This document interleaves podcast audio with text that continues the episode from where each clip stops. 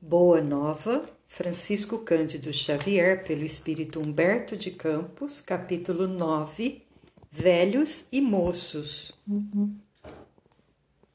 Não era raro observar-se na pequena comunidade dos discípulos o entrechoque das opiniões dentro do idealismo quente dos mais jovens. Muita vez o secto humilde dividia-se em discussões relativamente aos projetos do futuro. Enquanto Pedro e André se punham a ouvir os companheiros com a ingenuidade de seus corações simples e sinceros, João comentava os planos de luta no porvir. Tiago, seu irmão, falava do bom aproveitamento de sua juventude ao passo que o jovem Tadeu fazia promessas maravilhosas. Somos jovens, diziam. Iremos à terra inteira, pregaremos o Evangelho às nações, renovaremos o mundo. Tão logo o Mestre permitisse, sairiam da Galileia, pregariam as verdades do reino de Deus naquela Jerusalém atulhada de preconceitos e de falsos intérpretes do pensamento divino. Sentiam-se fortes e bem dispostos, respiravam a longos haustos e supunham-se os únicos discípulos habilitados a traduzir com fidelidade os novos ensinamentos.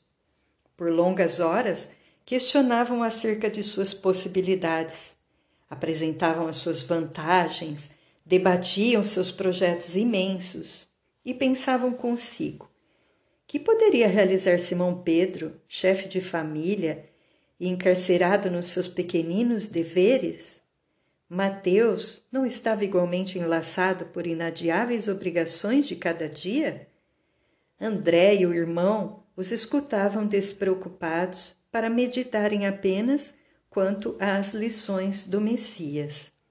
Entretanto, Simão, mais tarde chamado Ozelote, antigo pescador do lago, acompanhava semelhantes conversações humilhado. Algo mais velho que os companheiros, suas energias, a seu ver, já não se coadunavam com os serviços do Evangelho do Reino.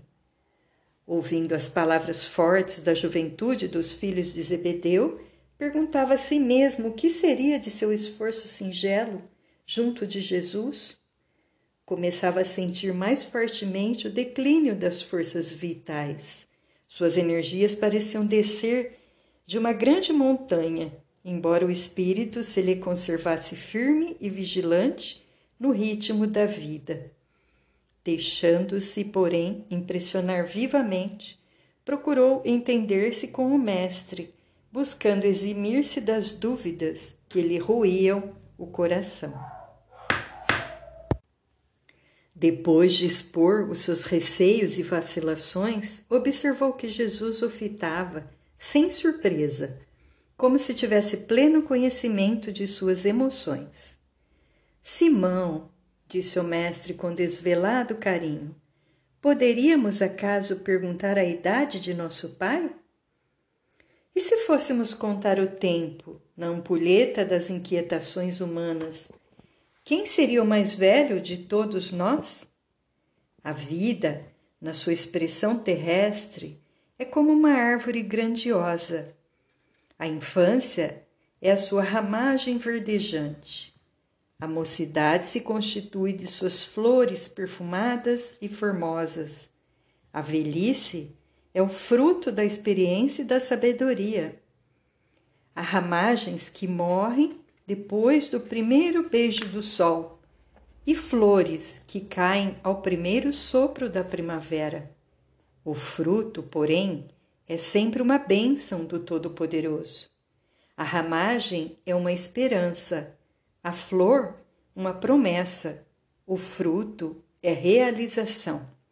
Só ele contém o doce mistério da vida, cuja fonte se perde no infinito da divindade. Ao passo que o discípulo lhe meditava os conceitos com sincera admiração, Jesus prosseguia esclarecendo. Esta imagem pode ser também a da vida do Espírito, na sua radiosa eternidade, apenas com a diferença de que aí as ramagens e as flores não morrem nunca, marchando sempre para o fruto da edificação. Em face da grandeza espiritual da vida, a existência humana é uma hora de aprendizado no caminho infinito do tempo. Essa hora minúscula encerra o que existe no todo. É por isso que aí vemos, por vezes, jovens que falam com uma experiência milenária e velhos sem reflexão e sem esperança. Então, Senhor, de qualquer modo, a velhice é a meta do espírito? Perguntou o discípulo emocionado. Não a velhice enferma e amargurada que se conhece na terra, mas a da experiência que edifica o amor e a sabedoria. Ainda aqui devemos recordar o símbolo da árvore para reconhecer que o fruto perfeito é a frescura da ramagem e a beleza da flor, encerrando o conteúdo divino do mel e da semente. Percebendo que o Mestre estendera seus conceitos em amplas imagens simbológicas, o apóstolo voltou a retrair-se em seu caso particular e obtemperou. A verdade, Senhor, é que me sinto depauperado e envelhecido, temendo não resistir aos esforços a que se obriga a minha alma na semeadura da vossa doutrina santa. Mas escuta, Simão, reguardiu Jesus com serenidade enérgica. Achas que os moços de amanhã poderão fazer alguma coisa sem os trabalhos dos que agora estão envelhecendo? Poderia a árvore viver sem a raiz? A alma sem Deus?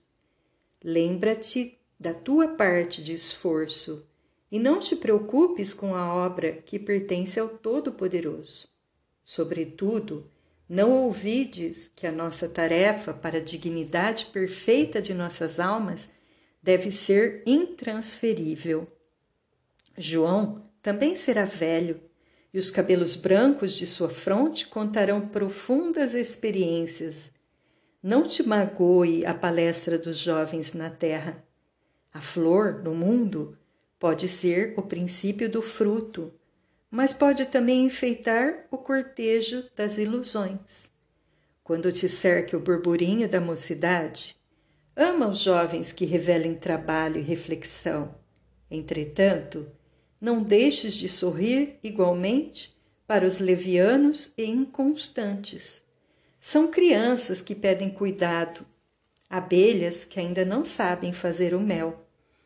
Perdoa-lhes os entusiasmos sem rumo, como se devem esquecer os impulsos de um menino na inconsciência dos seus primeiros dias de vida. Esclarece-o, Simão, e não penses que outro homem pudesse efetuar, no conjunto da obra divina, o esforço que te compete. Vai e tem bom ânimo. Um velho sem esperança em Deus é um irmão triste da noite, mas eu venho trazer ao mundo as claridades de um dia perene. Dando Jesus por terminado o seu esclarecimento, Simão, o zelote, se retirou satisfeito, como se houvesse recebido no coração uma energia nova. Voltando à casa pobre, encontrou Tiago, filho de Cleófas, falando à margem do lago com alguns jovens, apelando ardentemente para suas forças realizadoras. Avistando o velho companheiro, o apóstolo mais novo não o ofendeu, porém fez uma pequena alusão à sua idade para destacar as palavras de sua exortação aos companheiros pescadores. Simão, no entanto, sem experimentar qualquer laivo de ciúme, recordou as elucidações do mestre e logo que se fez silêncio, ao reconhecer que Tiago estava só, falou-lhe com brandura: Tiago, meu irmão, será que o espírito tem idade? Se Deus contasse o tempo como nós, não teria ele, não seria ele o mais velho de toda a criação? E que homem do mundo guardará a presunção de se igualar ao Todo-Poderoso? Um rapaz não conseguiria realizar a sua tarefa na terra se não tivesse a precedê-lo as experiências de seus pais. Não nos detenhamos na idade, esqueçamos as circunstâncias para lembrar somente os fins sagrados de nossa vida, que deve ser a edificação do reino no íntimo das almas. O filho de Alfeu escutou-lhe as observações singelas e reconheceu que eram ditas com uma fraternidade tão pura que não lhe chegavam a ferir nem de leve o coração. Admirando a ternura serena do companheiro e sem esquecer o padrão de humildade que o mestre cultivava, refletiu um momento e exclamou comovido: Tens razão. O velho apóstolo não esperou qualquer justificativa de sua parte e, dando-lhe um abraço, mostrou-lhe um sorriso bom deixando perceber que ambos deviam esquecer para sempre aquele minuto de divergência a fim de se unirem cada vez mais em Jesus Cristo. Naquela mesma tarde, quando o Messias começou a ensinar a sabedoria do reino de Deus, Simão, o zelote, notou que havia na praia duas criancinhas inconscientes Dominada pela nova luz que fluía dos ensinamentos do Mestre, a mãe delas não vira que se distanciavam ao longo do primeiro lençol raso das águas. O velho pescador, atento à pregação e às demais necessidades da hora em curso, observou os dois pequeninos e acompanhou-os. Com uma boa palavra, tomou-os nos braços, sentando-se numa pedra e, terminada que foi a reunião, os restituiu ao colo maternal em meio de suave alegria e sincero reconhecimento. Inspirado por uma força estranha à sua alma, o discípulo compreendeu que o júbilo daquela tarde não teria sido completo se duas crianças houvessem desaparecido no seio imenso das águas, separando-se para sempre dos braços amoráveis de sua mãe. No âmago do seu espírito havia um júbilo sincero. Compreendera com o Cristo o prazer de servir, a alegria de ser útil. Nessa noite, Simão, o Zelote, teve um sonho glorioso para sua alma simples. Adormecendo de consciência feliz, sonhou que se encontrava com o Messias no cume de um monte que se elevava em estranhas fulgurações. Jesus o abraçou com carinho e lhe agradeceu o fraterno esclarecimento fornecido a Tiago em sua lembrança, manifestando-lhe reconhecimento pelo seu terno cuidado com as duas crianças desconhecidas, por amor de seu nome.